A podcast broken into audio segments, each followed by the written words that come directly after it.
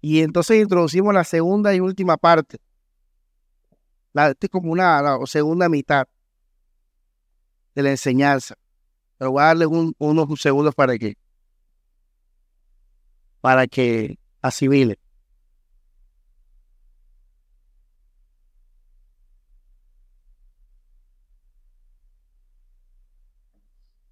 Por eso Jesús dice que donde hay dos o tres, ahí estoy yo. Porque con dos hermanos que haya, ya podemos amarnos con amor agape y ya hay una iglesia. Así que aquí hay una iglesia. Somos más que dos para amarnos. Ahora les pregunto a manera de reflexión, ¿estamos amando como Cristo nos ama? ¿Estamos viendo al hermano como nuevas criaturas todos los días? ¿Estamos viviendo en ese amor de Dios todos los días? ¿Sí, iglesia? Todos los días. Todos los mandamientos tienen que referencia a una extensión de esto. Todos los demás los mandamientos, todos los mandamientos.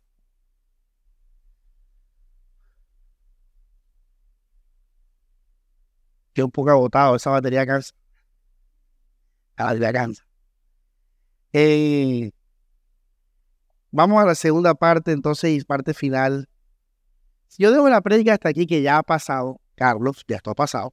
Yo he predicado muchas enseñanzas sobre esto y para la gloria de Dios, muy buenas, muy claras. Pero ya no podemos dejarla hasta aquí porque si no, queda ahí, en la mente y ya.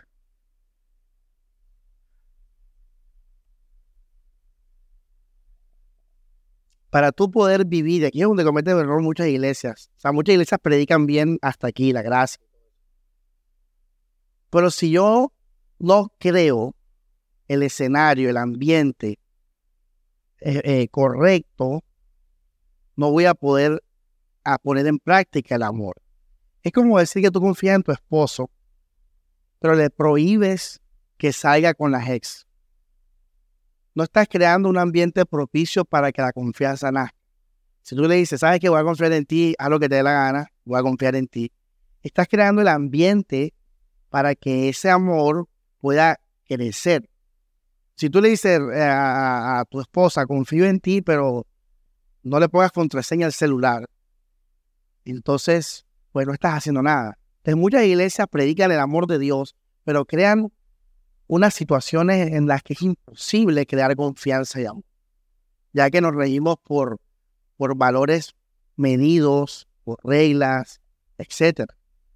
Ese es el error de muchas iglesias que tienen buena palabra, pero en la práctica no hay ambiente para el amor.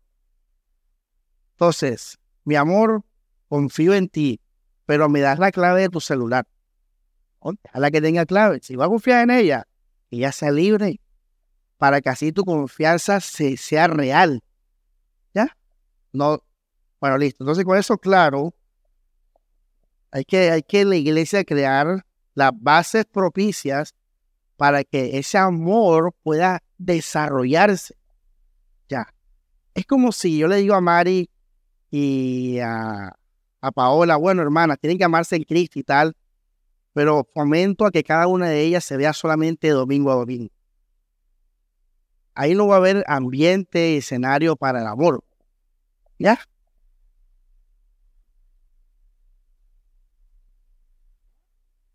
Bueno, para esto vamos a hacer a 1 Corintios. Esta es la segunda parte, pero es muy importante, así que, y, y, es novedosa, es la parte más novedosa del mensaje, así que mucha atención, inspírese al pastor que está cansado aquí predicando.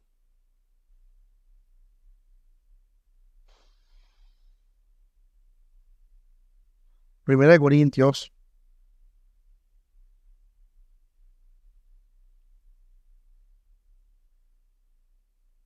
Capítulo 9. Muy importante.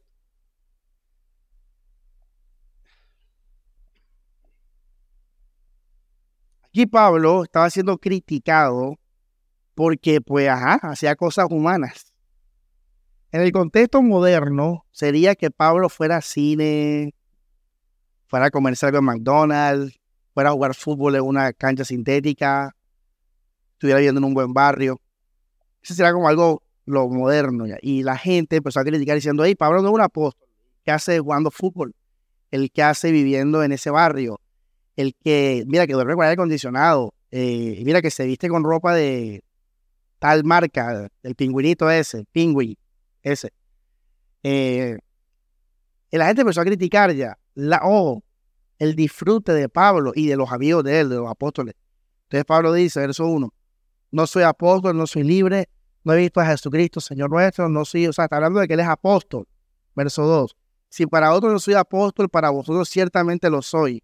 Está hablando de que, por ejemplo, la gente habla mal de Samuel y dicen que yo soy un falso profeta, pero yo le digo a ustedes, ustedes, yo no soy un falso profeta para ustedes.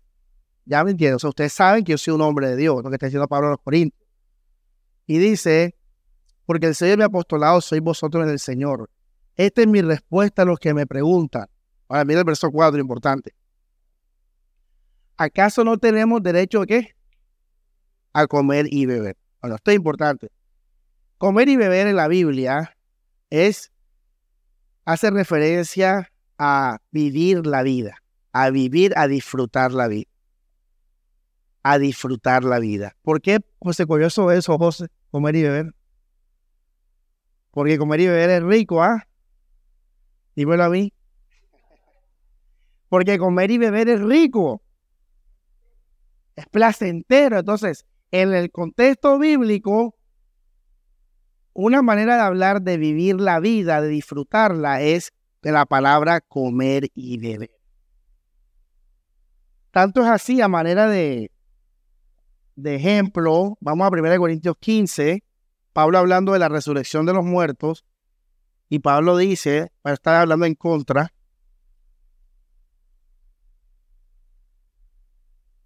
dice,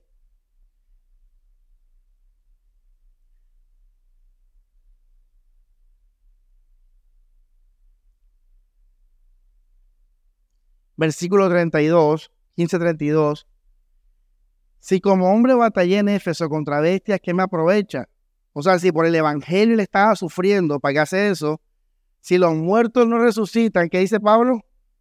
Comamos y vivamos que mañana moriremos. Está diciendo Pablo que si Jesús no existe, entonces yo en vez de estar predicando aquí, debería estar donde?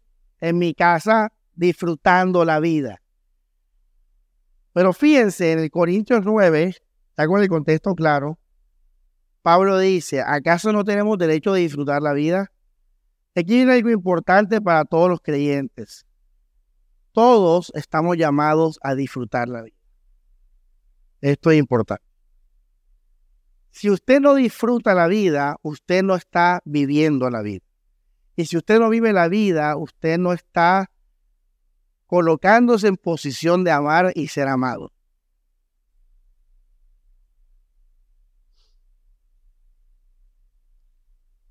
Tenemos que vivir,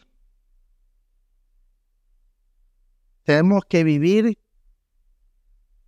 y ser, disfrutar la vida. Tenemos que hacerlo.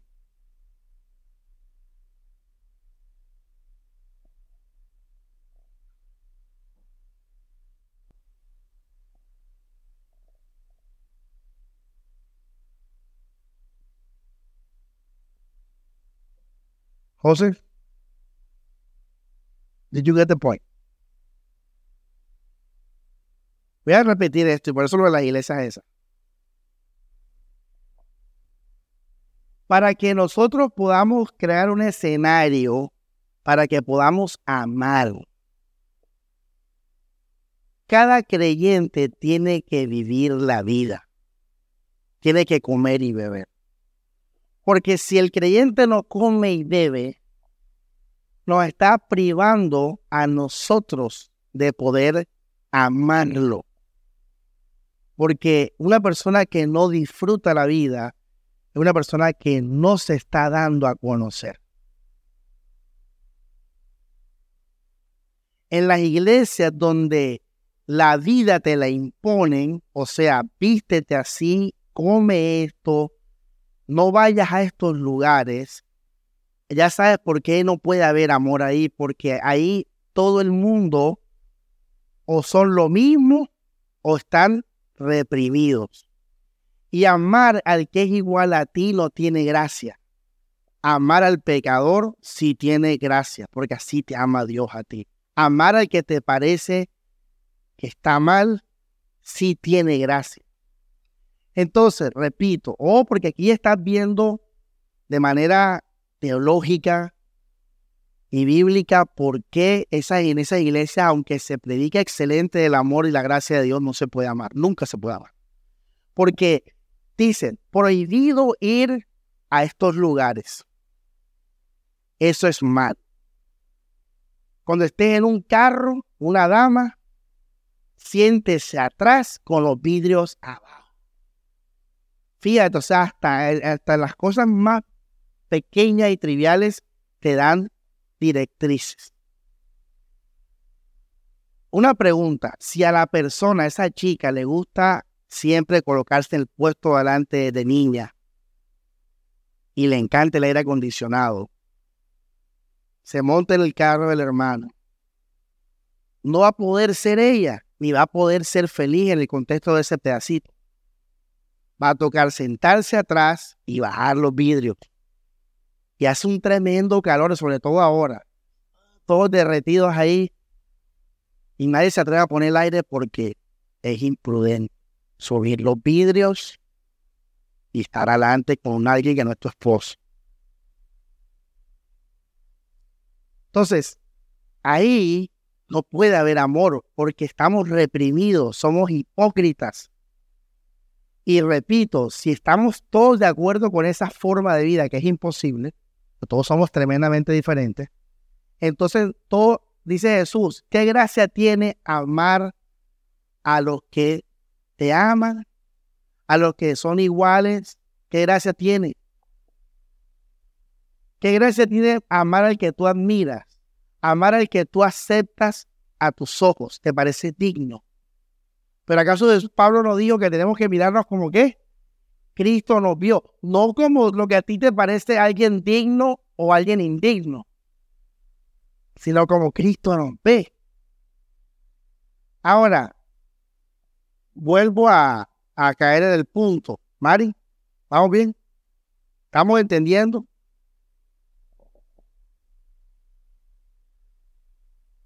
Esto es difícil. Ya llegar a esto es difícil. Por eso Mucha atención ahí.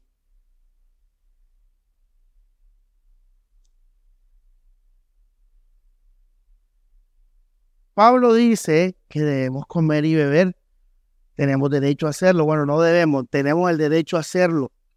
A casarnos con la botella que nos gusta, a vivir donde queremos vivir, a comer lo que queremos comer, a disfrutar del sueldo. Pablo dice, ahí está todo el capítulo con todo el contexto es ese.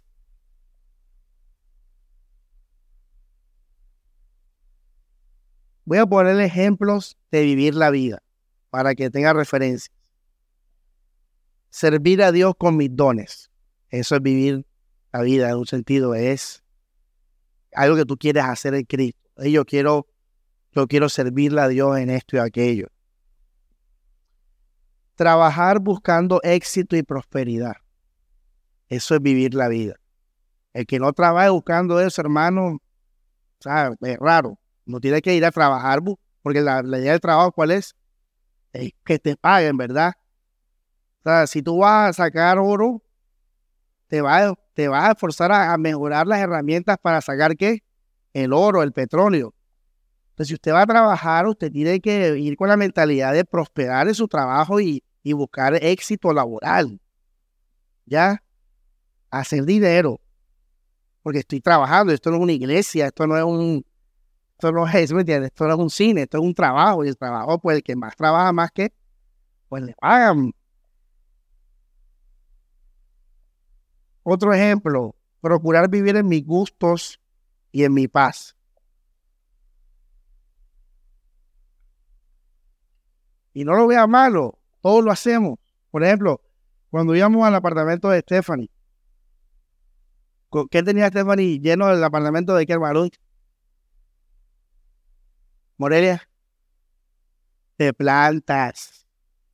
Tú entrabas, habían dos aquí chiquiticas, una mediana allá, la grande en la esquina, la otra acá, tres allá. Stephanie me la sacó toda, gracias. Y ahí me dejó tres y una está muerta ya. Ella es Stephanie, fíjate, si Stephanie no vive llena de plantas, ella no está viviendo la vida. Porque ella le gustan las plantas y tú no, ¿para qué vive? Para vivir la vida. ¿Ya? Tienes que vivir porque tienes que ser y si tú, porque tengo que amarte tengo que conocerte. Si no te conozco, ¿cómo te puedo amar? Si te vuelves un robot, ¿cómo te puedo amar? Ahora, algo que define mucho lo que somos es lo que nos gusta. Entonces, por ejemplo, donde usted, ¿qué se está imaginando? Parrandas en la madrugada y no, no, plantas, hermano, o sea, gusto.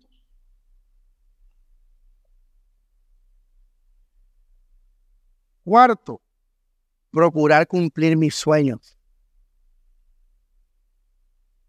Eso es vivir la vida.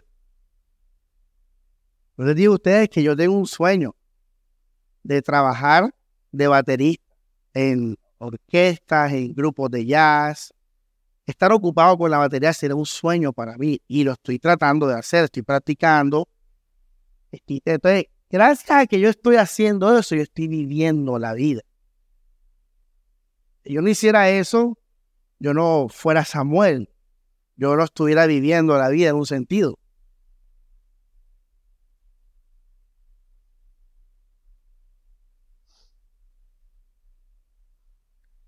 Otro ejemplo, para muchos florecer su familia, tener hijos. Y para otros literalmente comer y beber. Hay gente que le encanta así ir a restaurantes, comerse sus carnes especiales. Hay gente que le gusta hacer eso.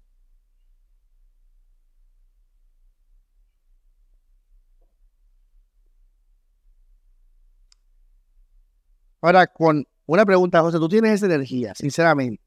O sea, tú vives buscando éxito y prosperidad, viviendo, procurando vivir a tus gustos y en paz terrenal.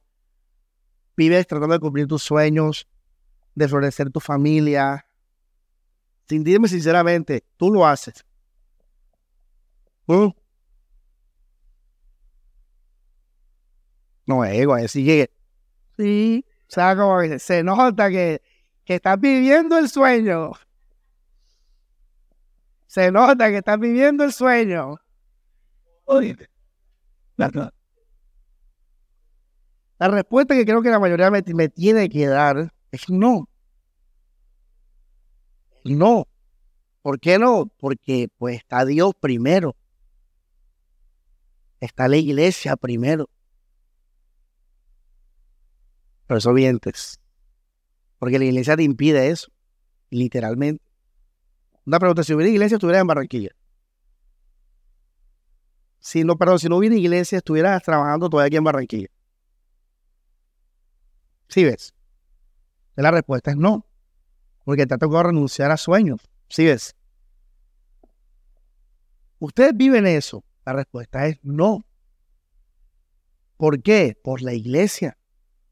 Porque hay un llamado mayor a comer y beber. Y es Jesucristo.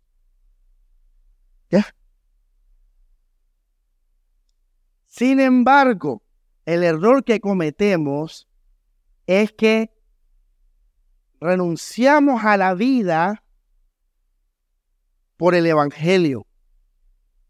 Y eso es error grave.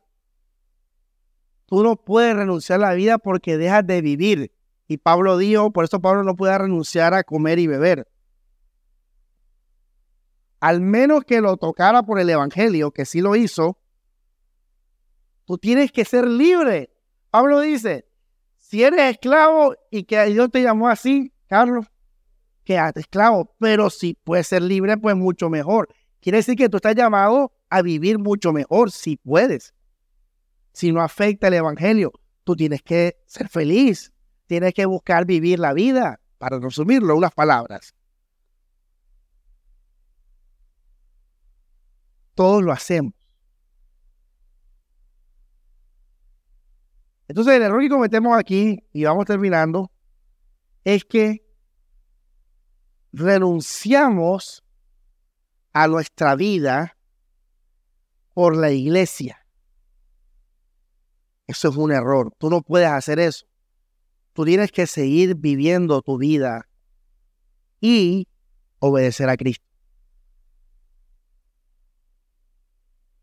Te voy a decir cómo es la dinámica real, cómo será la dinámica de esto. A ti te encanta jugar videojuegos, tienes 12 años. Claro, los videojuegos son para los niños. Yo no me imagino un hombre de 30 y pico de años jugando videojuegos. Pero bueno. Uno tiene 12 años, uno le encanta jugar videojuegos, pero es día, semana de colegio. Entonces la mamá dice, de, lunes a viernes, prohibido jugar. Fin de semana. Por eso es que los de 30 están jugando videojuegos ahora. Porque los reprimieron entre niños. Entonces, eh, tú eres bastante normal. vas a tu colegio, haces tus tareas, juegas, juegas, juegas afuera con la pelota, ves telenovela, pasas el punto de que no puedes jugar videojuegos, pero en tu corazón está ¿qué? el deseo.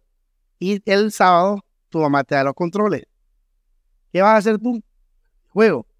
Pero ¿qué tal si la mamá le dice eso y el pelado muere a jugar videojuegos? Llega el sábado, la mamá de los controles y el pelado ¿qué va a hacer? Va a estar el mecedor ahí. Oye, ¿qué te pasó? No, yo moría eso. Bueno, eso lo hacen muchos de ustedes y eso está mal porque ya no eres tú. ¿Tú quién eres? Ya tú no eres nada. Porque lo que define una persona, lo que define a Mari es sus gustos, sus deseos, su vida, es lo que la define a ella. Si tú te sientas en un mecedor y no haces nada, eres igual que alguien que está en coma. Entonces, algo que estamos aprendiendo nuevo ahora, el del digo que esto es difícil, pero gracias a Dios, ahí vamos llegando, es que para yo poder empezar a estimular el amor en la iglesia, yo tengo que disfrutar la vida y tengo que volver a retomar mis sueños, José. Tengo que volver a retomar mi vida. Ya, ¿qué te gusta? Hágalo. Todo lo que los psicólogos dicen, todo ese cuento, hágalo. Pero al mismo tiempo, ama a Cristo, ama a tu hermano, prioriza la iglesia. Ahora, cuando tú experimentes el choque esas dos realidades, entonces tú ahí vas a obedecer y amar de verdad. Miren qué pasa en la iglesia. Y esto es horrible. Lo siguiente, Carlos. Mucha gente llega a la iglesia, renuncia a su vida, pero empieza a exigirle vida a la iglesia. O sea, dejé mis amigos afuera, pero ahora tú tienes que ser mi amigo. Dejé a mis padres, pero pastor, tiene que andar llamándome. Dejé la iglesia, el colegio, la universidad, pero quiero ser pastor y tiene que poner a predicar. Mucha gente hace eso. Cuando le quitan la iglesia, vuelven y son lo que ellos, pues, mm, su vida. Y eso pasa porque, porque, baja por falta de conocimiento. En cambio, si usted no renuncia a su vida, el día, o sea, perdón, no tenemos que esperar que te vayas para el mundo para saber quién eres tú, sino que desde ya vamos a saber quién eres tú. Eso lo entendieron. O sea, la gente que se ha ido de la iglesia se empieza a tomar fotos en Instagram viajan al mundo, se vuelven y tú dices, oye, mira esa hermana, estaba mira cómo se viste, mira, se compró el último iPhone. Y aquí en la iglesia todo el tiempo con el cosito ese viejo. Y ahora, ahora se fue a la iglesia tener el último iPhone. Oye, ¿por qué no hiciste en la iglesia? No porque el ego, que el, yo, que la Biblia no te manda a morir a eso. La Biblia te manda a morir a eso si está en relación a un hermano, pero si no, Hoy es sábado, juega videojuegos. Sigue con esa energía, porque en esa energía te va a tocar a veces renunciar a ella, no morir. Y eso crea el dinamismo del escenario para poder amarnos.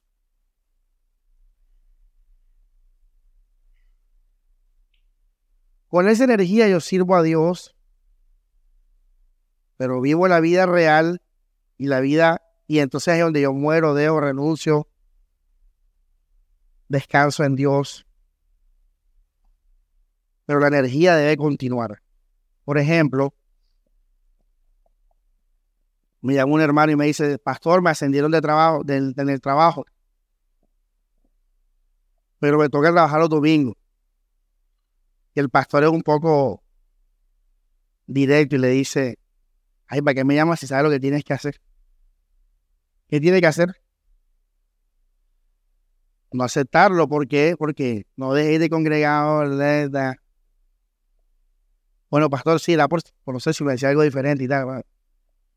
Bueno, ahí tú mueres, pues ahí renuncias a ese trabajo o a esa posición pero la energía de vivir debe continuar. No te debes sentar en el mecedor. Tienes que seguir buscando otras maneras de disfrutar tu vida. Laboralmente, en el contexto laboral, si este es el ejemplo.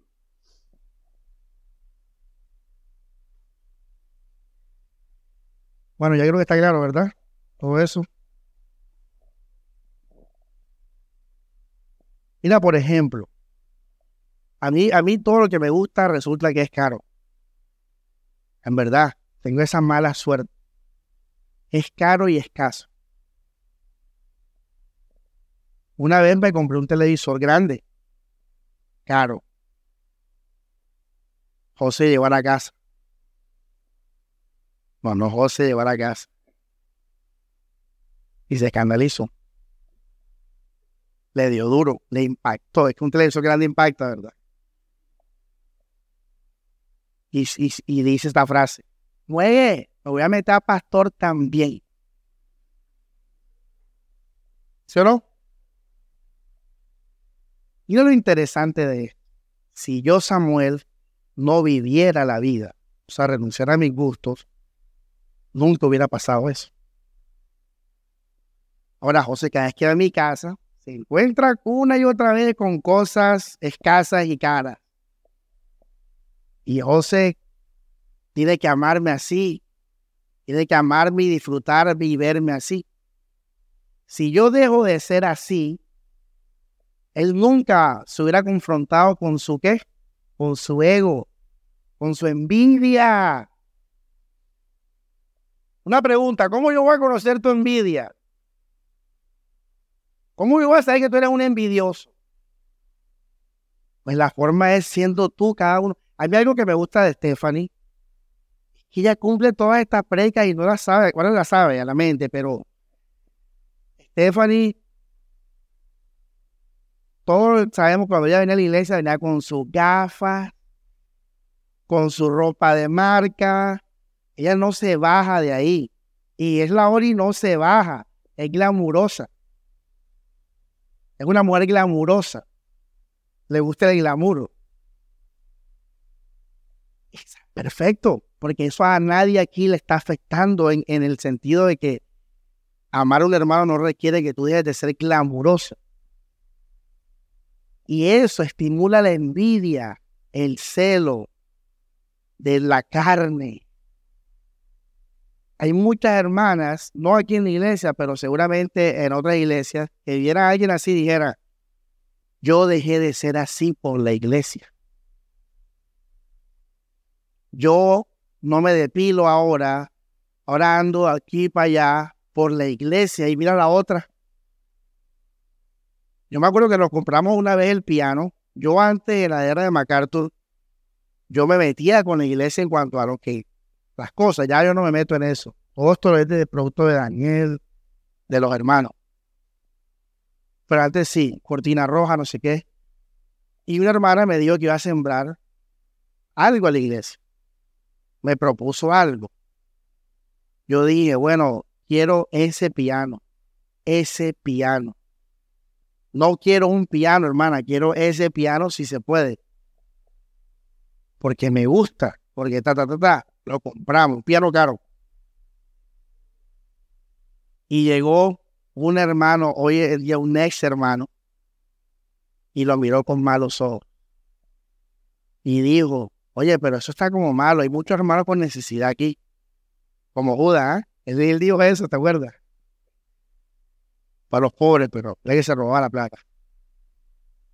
Él me dijo, hey, eso está mal, o sea, comprate lo que es piano barato, no sé qué. Yo dije, no, pero entonces uno tiene que llegar hasta decir, no, para el Señor, lo mejor, no sé qué.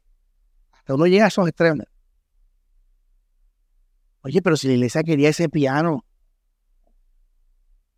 Y eso fue una de las razones que empezó a acumularlo a él para irse a la iglesia ahora está en el mundo.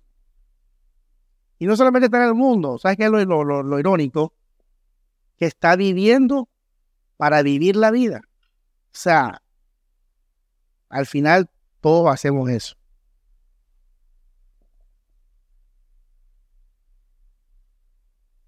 ¿Qué es morir? Para aclarar, terminamos con esto. Para que no se confunda. Morir, como Jesús lo llama, no es dejar de vivir la vida ni dejar de comer y beber. Morir es renunciar a que esas cosas, a esas cosas para mi felicidad. Eso es morir, ¿de acuerdo? Una persona que muere al mundo, una persona que su vida es Cristo y que ella puede estar bien sin esas cosas, porque renunció a todo el mundo, incluyendo personas, relaciones, cosas materiales, renunció a esas cosas porque su vida es Cristo. Eso es morir. Tiene nada lo que estamos hablando. Porque si tú algún día, como Pablo, llega a ver la circunstancia el que me toca vender algo por, por la fe o incluso dejar de recibir por la fe o la hermana Stephanie le toca vivir ya sin su ropa glamurosa, ahora me va a regañar y que eso es así, no sé qué. Eh, y Stephanie va a estar bien si ella ha muerto, fíjate. Morir no tiene que ver con lo que externo que tú ves al ojo, ¿no? Morir es que tú renunciaste a ser feliz en cualquier cosa de este mundo. Morir es eso en mi corazón tu vida es Cristo. Pero tenemos que vivir, disfrutar la vida y, ya saben, la, te di las pistas para hacerlo. ¿Para qué? Para que ahora que esta prédica humanista pueda repetir, trabajar buscando éxito y prosperidad, procurar vivir en mi gusto y en paz terrenal, cumplir mis sueños, florecer mi familia, disfrutar de la vida. Si tú eres obediente en esto, espero que lo seas. Pastor, gracias. Estábamos aquí en cadena en la iglesia. Bueno, ya no. Mari, hazlo. Yo le pregunté a ella hace poco, estaba, me estaba ayudando en la casa con algo. Ella tuvo una vida antes, ¿te acuerdas, yo? Ella, tenía una vida con su apartamento, con su villa, con su camioneta. Y ya, ella sola. Y hace poco estábamos en la carretera y vimos una, la camioneta de ella atrás. Y yo le dije, ay, mira, se emocionó, la vi tan feliz así y me dio cosas. Porque yo dije, ¿qué tal si ya quiere esa vida? Más que casarse, ya. Y yo le pregunté a ella, oye, ¿te gustaría esa vida si la pudieras tener y eso, libertad? Me dijo que no. Bueno, vale. Sigue la cosa, ¿ya ves? Pero yo, yo ahora quiero que cada uno sea, sea libre porque yo soy libre, Samuel es libre. Yo no puedo ser libre y dejar que tú no seas libre. ¿Ya me entiendes? Yo necesito que tú seas libre para que en libertad tú digas, voy a considerar a mi hermano y voy a dejar esto. Oye, sí, esto me afecta a mi relación con Dios, voy a renunciar al trabajo. La única forma que eso sea real, que esas esos mandamientos y ese amor sea real, que tú seas libre. Ya, y para hacerlo, tienes que procurar vivir, disfrutar la vida. Ya. Hazlo y al mismo tiempo sigue sirviendo al Señor y verás que esas dos realidades van a chocar. Y, cuando esas dos realidades choquen, todo lo que suceda ahí va a ser real. Va a poder amar y amar y amar como hablamos al comienzo de la enseñanza, como Cristo nos amó. como Cristo nos amó.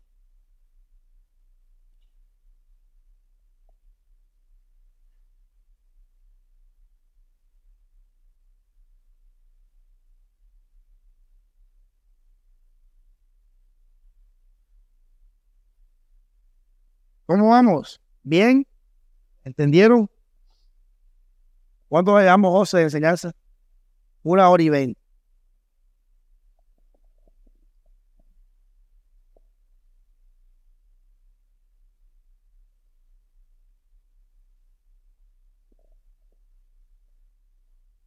¿Qué le gustaría hacer hoy en la tarde? Sinceramente. Jugar videojuegos, Elías. No, no, ya yo lo digo. Alejandra, ¿qué te gustaría hacer hoy en la tarde? Así, relajada, Alejandra, la vida. ¿Qué te gustaría hacer? Patinar. Mari.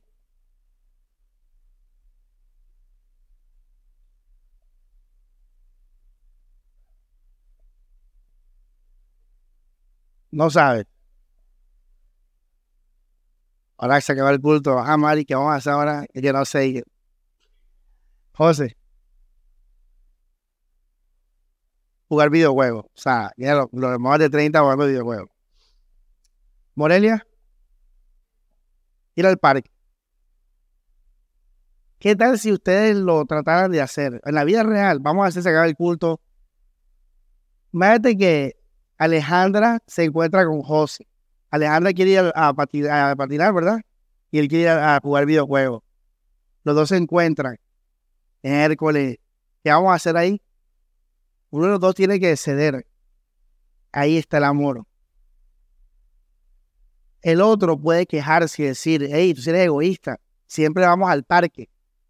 Ahí empieza a nacer la dinámica espiritual y empieza a haber verdadero amor. Necesitamos ese verdadero amor.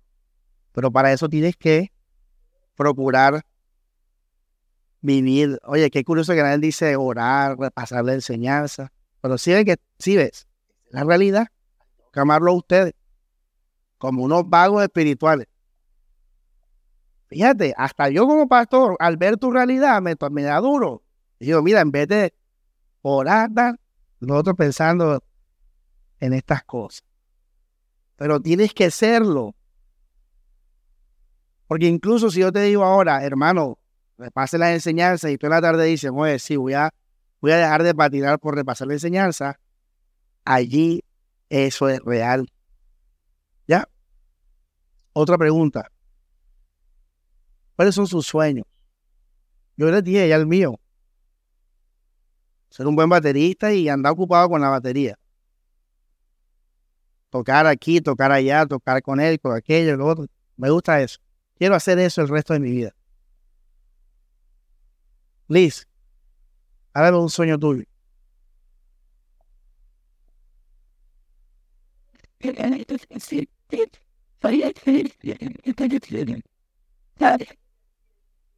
Viajar.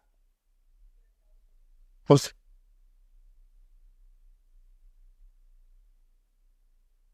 servir la música de la iglesia. Paludix. Como hermana, no le conocía eso. Fíjate qué cosa, ¿ah? Ella, qué tremendo. Ah, yo no sé, eso era el Maludix que quería viajar. Quien la ve ahí, eso le da igual.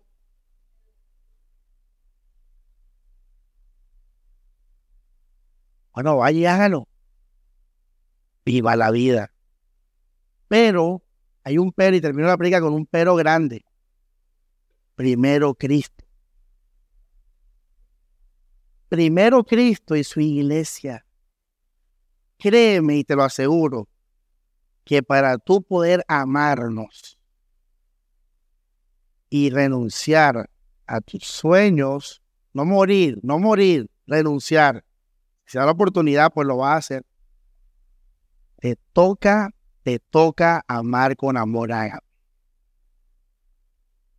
Y allí vamos a empezar a ser perfeccionados en el amor.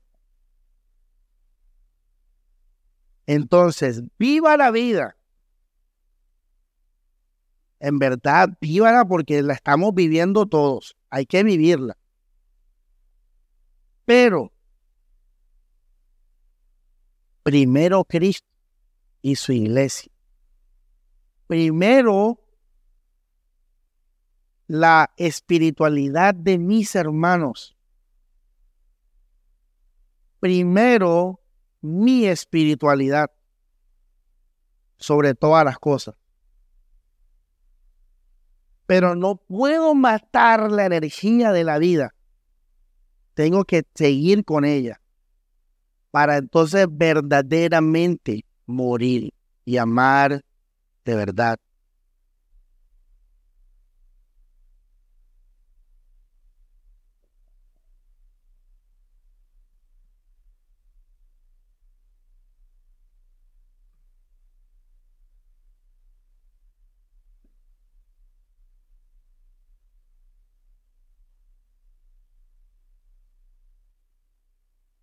Para que el hermano el otro tome conciencia en el amor. Tú ama y mira como Cristo vio. Ya, ya, ya, la, la pillaste vos. Vos a veces me dice Samuel, pero ¿por qué? Por. Ellos dos me dan una criticadera con mi estilo de vida porque los dos son austeros entonces ellos dos siempre dicen, Samuel, pero cómprate el más barato, Samuel. Y yo, bueno, le dicen que me gusta. Ya sabes, ya sabes, José, por qué no me puedes matar eso, ¿verdad? Pues si me matas eso, no solamente no soy yo, sino que voy a dejar de estimular que tu incomodidad. No, no, tu carne. Y por ende, voy a dejar de estimular el amor ágape ya ve, Alejandra, ya lo, descubrieron. No, lo pillaron. Entonces, hermano, sea que yo lo voy a amar. Sea que yo lo voy a ver como Cristo no lo vio, me vio. Sea porque yo te voy a aceptar como Cristo me aceptó. Sea que te vas a chocar con la necesidad espiritual de tu hermano y ahí vas a amar de verdad. Ahora, iglesia, vamos a orar para terminar la enseñanza.